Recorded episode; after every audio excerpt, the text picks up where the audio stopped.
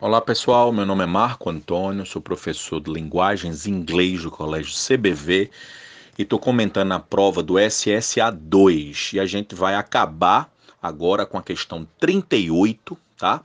e que é uma questão que, mais uma vez, eu já falei anteriormente, né? A gente bate em cima muito com os nossos alunos em relação às questões de verdadeiro e falso disfarçados, que são aquelas questões de cinco proposições, tá?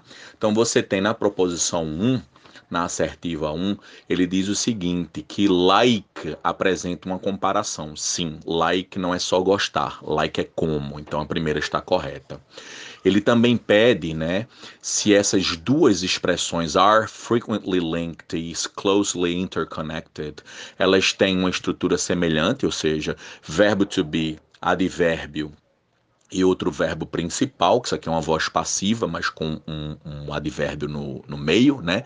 Então já está respondido aí que também está correto, porque são vozes passivas e tem advérbios. Mas você não precisava saber que isso era voz passiva, você só precisava saber né, se elas têm verbo to be, are e is, se tem um advérbio no meio e depois se tem um verbo principal. Sim, essa também, essa assertiva está correta.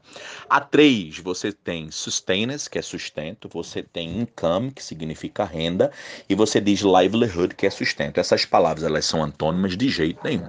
Na verdade, elas são sinônimos, né?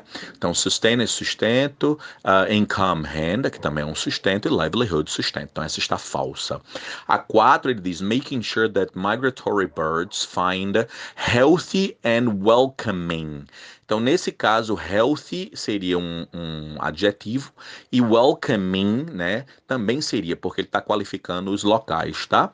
E a quinta e última, ele pergunta se há no quinto parágrafo informação sobre quantidade, não, sobre condição, não, e sobre localização do evento. Então, a quinta está correta. Então, sendo a 1, a 2 e a 4 corretas, resposta letra E. Um abraço para vocês.